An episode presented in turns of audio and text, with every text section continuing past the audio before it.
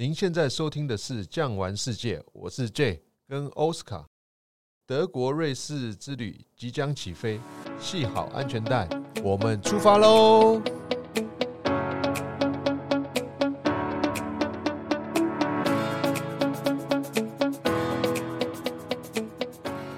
那个 J 啊，有没有很久没有讲英文了？哦，英文哦。在我们带团来讲啊，算是每天都必须要用到的一个工具。现在一下快三年没有讲，对啊，你还记得在飞机上机长怎么讲吗？只记得 Enjoy your flight。我记得应该是 Ladies and gentlemen, welcome on board. Your safety is our priority. Fasten your seatbelt and enjoy your flight. 应该是这样子讲。哇，我看你是每天在家里训练，是不是？太想搭飞机了嘛？期待想要听到这一些。对啊，AJ 啊。这个又到我们欢乐的 OJ 时光嘛哈，因为好像要录很多集，所以要有 slogan 嘛。上一集讲过了。Anyway，我们今天要去哪里啊？我们今天要带大家去的是我们的德国跟瑞士之旅。现在来说呢，我们的这个德国跟瑞士啊，通常会包装成一个套装的行程。当然啦，这个市面上也有很多朋友们会看到，哇，比方说瑞士哦，单单一国就可以走上十天，甚至于十五、十六天。呃，德国也是一样哦，因为幅员辽阔，也可以走到十五六天以上。但是啊，德瑞啊，在我们很多的蜜月族群，或者是要去欧洲踏青哦，又或者是一些这种十天假期的安排啊，却是一个很好的选择哦。跟其他的行程来说呢，您十天的时间，年假或者是婚假，刚好就是一个星期哦，是一个很方便啊，可以出游的一个德国套装式的行程。对啊，而且啊，现在。台湾跟德国的这个航班也越来越便利嘛，在之前华航有直飞法兰克福嘛，是，那现在好像 BR 飞哪里？BR 哇，它这个月开始啊，就是我们指的是一百一十一年，好，二零二二年的十月开始飞所谓的这个慕尼黑，哦，还有个米兰啊，虽然米兰它是在这个意大利北部，但是其实啊，来走德瑞的行程也是 OK 的。那个听说苏黎世也飞哦。苏黎世吗？好像苏黎世也有直飞哦，所以现在因为航班不稳定啊，是未来应该可能会慕尼黑进，苏黎世出，这应该会是一个很 perfect 的一个行程。对，因为我想哦，这个如果是疫情比较趋缓的话，哦，像是香港的航班打开了，哦，那我们以后飞往欧洲的航班会非常多，也非常的便利。其实刚刚讲那个香港，那像我们据讲以前是国泰为主嘛，其实国泰真的是相当方便。台北、香港，那南部的客人也可以高雄飞香港，然后在香港集合，就不用说舟车劳顿，还要跑到桃园、跑到北部来。那听说了，这个明年第二季香港的航班应该就会趋于这个正常化了。是是是，因为现在各方面啊疫情比较趋缓了，再加上我们对岸来说，其实香港啊也不算是真的跟中国非常的接近。哦，所以他们这边来讲，疫情啊，跟国外的观光客或是经贸的一些展览啊，听说这两个月都全部都开始了。对，还有香港那边的飞机，我听说了，这个转机也免 PCR 了嘛？是，对，这个应该就是相当的方便。所以一切就是在等啊，台湾的航空业者跟我们旅游业者也在看看试试水温啊。如果一切正常的话，相信航班机型放大哦，都指日可待。会很迅速的就恢复到我们这个疫情前的旅游的市场跟生态了。对，那我们呢这一次要讲的这个德瑞，德国跟瑞士呢，应该算是台湾非常 common，然后呢也算是非常 popular 受到欢迎的一个行程。那 J 跟我们讲一讲，为什么德国跟瑞士会受到大家的一个喜爱？哦，其实这个德国跟瑞士啊，他们在这个文化上，或者是有很多的这个。国家的，比方讲特产上，或者是产品上，哦，跟我们台湾地区其实都有很深刻的连结。举凡来说好啦，我们光举德国例子哦，大家看到每天出门在外，这个街道上车水马龙，最多的大概就是进口车，应该就是德国车了吧，对不对？除此之外，像是瑞士，瑞士来说呢，我们其实啊，很多我们台湾日常生活当中大家吃的药品、药物，或者是一些精密工业哦，我们说的钟表工业。或者是一些金属、机械零件，很多呢。其实啊，瑞士他们这边都有一些这个相关的工业或者产业在涉猎。对啊，瑞士的这个药厂是世界知名的，像我们打的流感疫苗啊，很多都是瑞士做的。那刚刚 Jay 有讲到哈名车的一个这部分哈，其实他们现在已经变成一个联盟了，像奥迪啦、Volkswagen 啊，还有像是现在台湾路上看到很多那个 Skoda 汽车，也是对，对，还有西班牙的那个喜悦汽车，还有那个还记得我们在慕尼黑看那个 BMW 展示馆里面那个 Mini Cooper，他们都是同个联盟的哈。所以德国虽然说离我们很远。但是很多东西呢，与我们息息相关，所以我想也因为这个原因，造就我们台湾的好朋友们很喜欢德国，甚至有一种这个向往的一个感觉。是啊，有时候也觉得蛮好玩。我们台湾，你看，尤其是都会区，公车捷运相当便捷，哎，为什么大家还是很喜欢车子？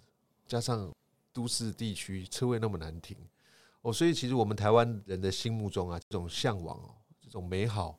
事物的一种这个原始的本能，我自己观察是这样子哦，能有好的东西做使用，能有好的品质，能有好的环境，都会去做追求。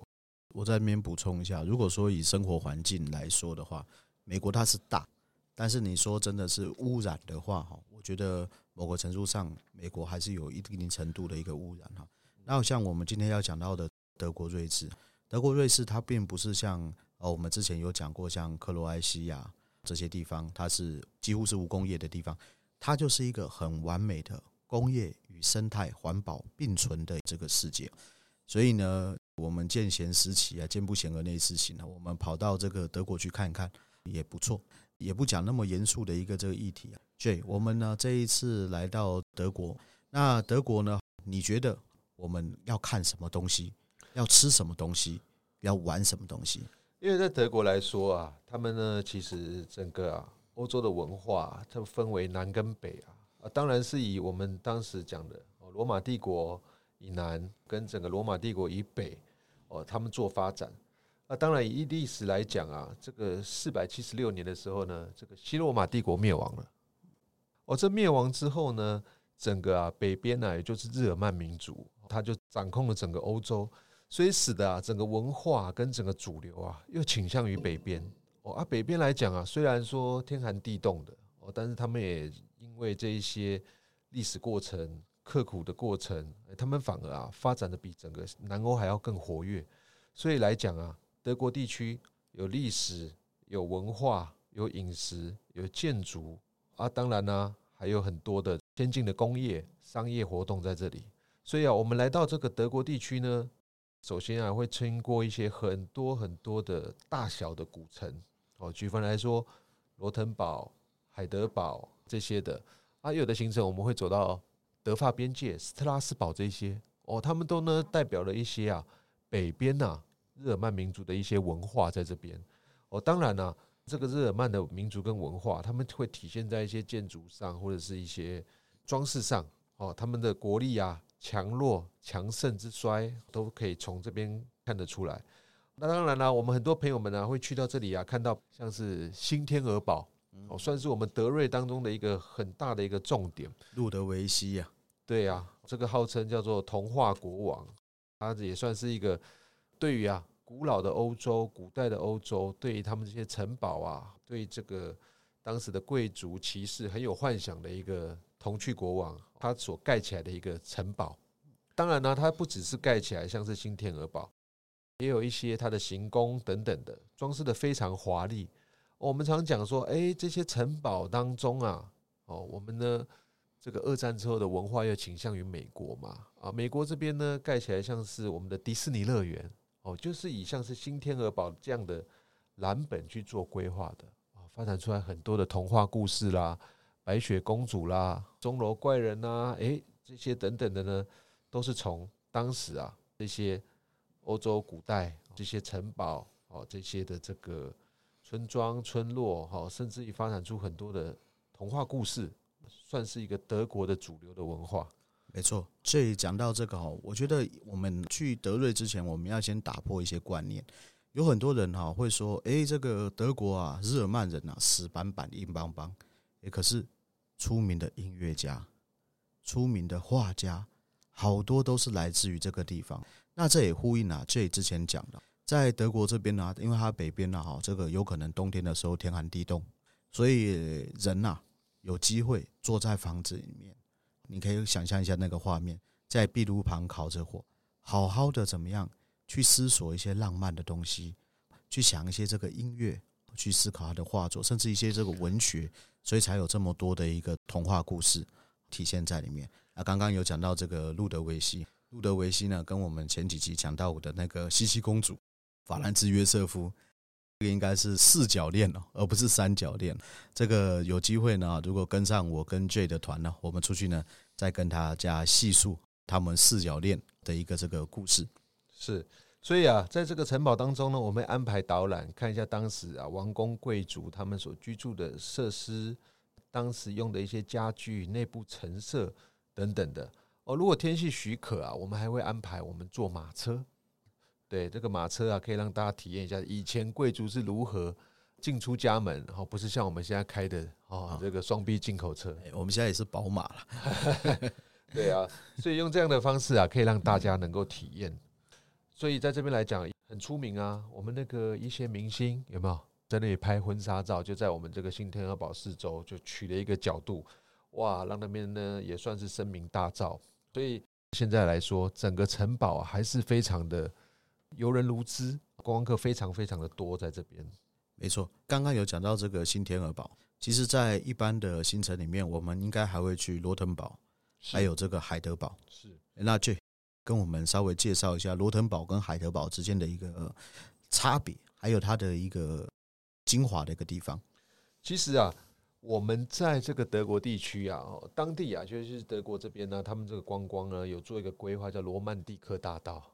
啊，罗曼蒂克大道呢是沿着德国的这个中部地区哦开辟了一条。这边来讲啊，就有当时不管是神圣罗马帝国到了后期，他们呢盖了很多的城堡、城防建设在这边。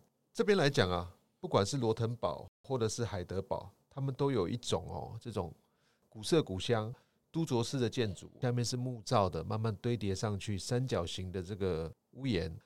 在这里来说，他们都把古老的建筑，他们的当时啊，用木造屋陈设保留至今。主要来讲，这些的城市都算是联合国教科文组织所保护的。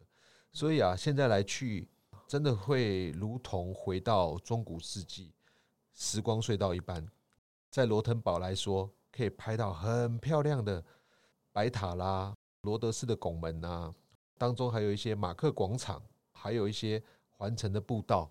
让你能够去走一走，真的有一种啊，好像进入到我们童话世界的感觉。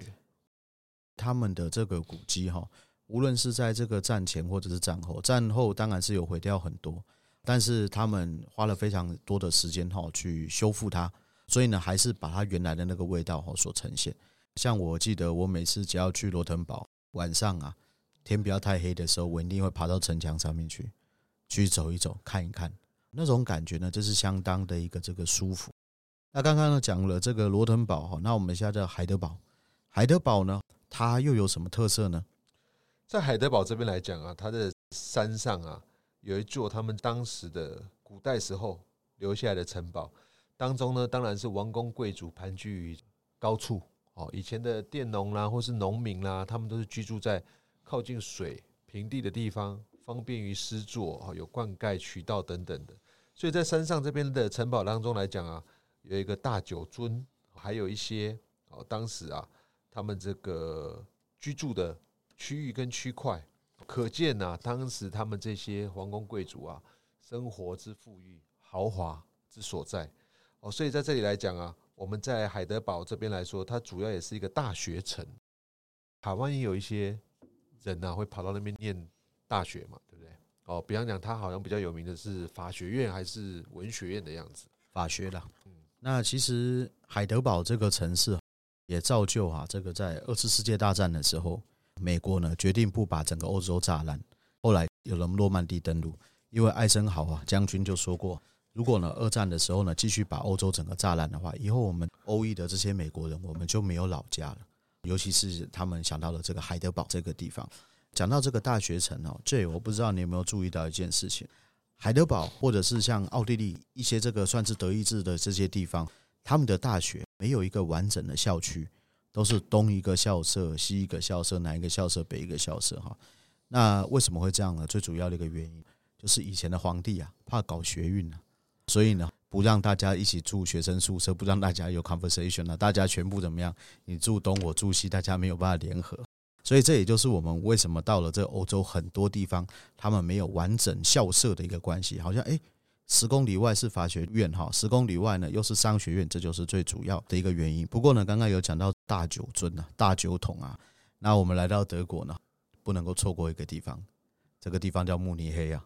慕尼黑喝什么东西啊？J，哇，慕尼黑呢是一个令人呐、啊。纸醉金迷，应该也还好了。又令人醉心的城市，对对对。除了呢，它是在这个巴伐利亚省南部，它是 B N W 的这个大总厂以外啊，它那里有一个很有名的柏林赛道。我相信很多车迷，尤其是赛车迷或者是对车子很有兴趣的朋友都很清楚了解。除此之外，它也是我们叫做十月节庆，也就是慕尼黑啤酒节的所在地。现在来讲啊，这个啤酒节已经是一个固定用地。哦，就好像我们北部地区大家和平公园这样子，它是已经划定一个区域了。哇，每年这个九月底十月初一开始，他们就把整个啊广场呢搭好了大帐篷。那个帐篷不是小的哦，那个帐篷大概一次容纳可以上千人。进去放上了大木桌，里面换上他们德国传统的服饰。哦，男生就穿的这个皮裙，巴伐利亚那边特殊，对对对对，哎，穿的这个长筒袜，哇，男的女的呢，一手可以拿个六个大啤酒杯，一公升的，一公升的，一公升，每个人都是上一公升，哇，喝得很过瘾，所以真的去过的朋友就印象深刻，就是好像我们的过年哦，还是我们十二月到周年庆那样子赶市集的感觉，当中呢，他们会把每个城镇的啤酒啊，以前传统他们都从马车运送嘛。一个一个木桶放在马车上，当中还有很多很像园游会农家的那种竞赛活动搬上大街上。很特别的是，他们还会啊给每个人呢一个小的木头的夹子，上面可以写上你的姓名，夹在你的领口上。哦，为什么呢？因为很多人喝到他讲不出话来。对，哎，朋友，请问你什么名字？哎，讲不出来，有没有？就看每个人会别名牌进去喝酒。真的很特别，带团每次去的时候，哇，客人进去出来，虽然可能呢、啊、酒量不像是德国人，啤酒当水喝哦，但是啊，去感受一下那个过节气氛，真的也是相当的难忘啊。说到这个啤酒节，我就想到我第一次去啤酒节啊，我一到的时候呢，当然要喝一杯嘛，对不对？是到那边跟那个小姐点酒，她问我说：“你要 gentleman size 还是 lady size？” 那我想说我是男生嘛，来了个 gentleman size。Gentleman size，他们那一摊特别大杯，两公升，两公升，两公升。后来我拿了那一杯，我也不知所措。他们最好玩的一个点，他们怕杯子被摔破嘛，所以他们还要付个押金。等到杯子返还的时候，他押金再还你。然后我去还杯子的时候，那时候我已经喝的差不多了，但是夹子还没夹上，因为喝到连夹子忘了夹。那我就问那个小姐说：“那你们 lady size 多大？”哦，我们 lady size 是一公升。这个跟我们台湾。喝酒的一个概念呢，不太一样哈，不太一样。对，而且呢，啤酒哈，其实跟我们所想象中的不一样，它有好多种。我们可能有想到说，哎，我们在德国一定要喝个黑啤酒，是，还有一般的啤酒。那还有什么？我个人最喜欢那种瘦瘦长长杯子，橘色的小麦啤酒，这喝起来带香味了。Weizenbier，Weizenbier。然后呢，甚至他们还会混酒哦，所以还有什么琥珀色的等等。哇，非常非常多样化哈，所以呢，这个慕尼黑的啤酒节，我觉得哈，应该是不容错过的啦。所以德国可以去好几次，可以可以。我觉得这啤酒节真的是蛮值得参加的。你说全欧洲这么多大大小小的节日啊，你说大家要这样子放开怀，我一起相聚欢庆的这个时节啊，也，真的不多。所以在德国这边来讲，你就可以感受到他们那种日耳曼的风情，真的是大口喝酒，哎，大口吃肉。大口吃肉，哎，躲避球又要拿出来。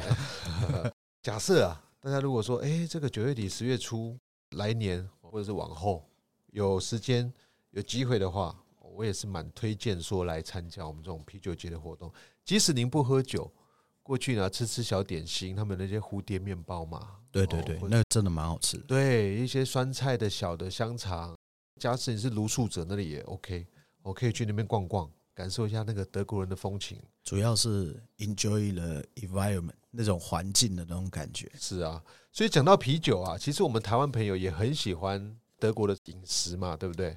举例来说好了，我们台湾也有个很大家的德国系列式的，应该算餐厅，什么山脉是？哎，对，金叉山脉，他们就是给三种啤酒，刚刚这个奥斯卡说的。有这种 amber 啦，或是 honey 啦，或是一般的黑啤酒啦。可是其实德国你看到的大概一二十种都跑不掉，多很多，因为各个产地嘛，然后各个乡镇都不一样。其实如果以啤酒来讲啊，哦，我所知道的德国 OK，还有个地方你不容错过，就是比利时。啊，对，比利时，比利时也有啤酒节。比利时的啤酒节也是在他们城区的那个市政厅。哇，我上次有一次去看到不得了了。我们以为啤酒是几十种，对不对？那个去那个市政厅前面一看，它是放直接放个卡特洛古一整面的墙，大概有一层楼高，上面就写上各式各样的啤酒。哇，那真是多到不行。所以他们那边来讲，街头巷尾也都是很多那种啤酒专卖店。我们台湾现在慢慢也有了嘛，对不对？对，一小家店就是卖那个进口啤酒，对，import 进来的。其实哈，这个说到啤酒还不止德国跟比利时。像我们所熟知的海尼根，荷兰海尼根，对，yes，还有呢，西班牙猫五啤酒，哇，这个其实我们如果要讲啤酒的话，又可以再录一集。呀呀呀，还有爱尔兰的爱尔健力士的 Guinness 那个，哇，也是上面有一层白白的，跟奶油一样绵密的这个泡泡。不过言归正传，我们刚刚讲到这个慕尼黑，慕尼黑呢，应该讲一些严肃话题，它应该是当年纳粹党成立的一个地方。所以在二战的时候呢，它也是被炸的最惨的地方哦。所以整个慕尼黑呢，在二战之后呢，大概毁掉了百分之九十九点六，这个是真的有经过这个计算，只剩下 百分之零点四是原建筑。但是现在回到慕尼黑去看，这叫仿古式建筑，完完全全把它造出来。所以现在来讲啊，为什么说他们这个罗曼蒂克大道会这么珍贵，或者得到保护？他们这是比较郊区的地方，当时因为也没办法，因为战争嘛。盟军过来，大家也知道，德国、日本当时是轴心国啊，他们很不容易投降的，意志很坚定的发动这个战争，所以当时来讲也迫不得已啦，哦，把这个城市建筑物摧毁哦，所以啊，在二战之后，大家也认识到我们这个战争无情，所以在慕尼黑地区啊，您可以看得到这些的建筑物啊，或者是古迹，他们都是做修复的动作，所以你说到德国，你要看到什么很久历史的。好几百年的、上千年的比较少一些，但是也不要紧。近期啊，他们比较好的一些哦，精致的一些皇宫建筑古迹，其实还是有做保留下来。对，慢慢的他们开始在修复复建。这个呼应我之前讲过一句话：现在为什么欧洲之所以会进步哈，就是他们把仇恨放下了，但是把教训给他记起来了。是，所以这个欧洲人啊，他们思想啊。跟整个文化上啊比较开放是真的哦，跟我们也不说其他国家啦，是值得我们其他世界上各个民族来做一个思考了，哦，来做一个效法等等的，比较实事求是，我认为没错。那今天告了一个段落，那我们谢谢大家的一个收听。如果喜欢今天的内容，别忘了订阅，留下五星好评，感谢你的收听，我们下集再见，拜拜，拜拜。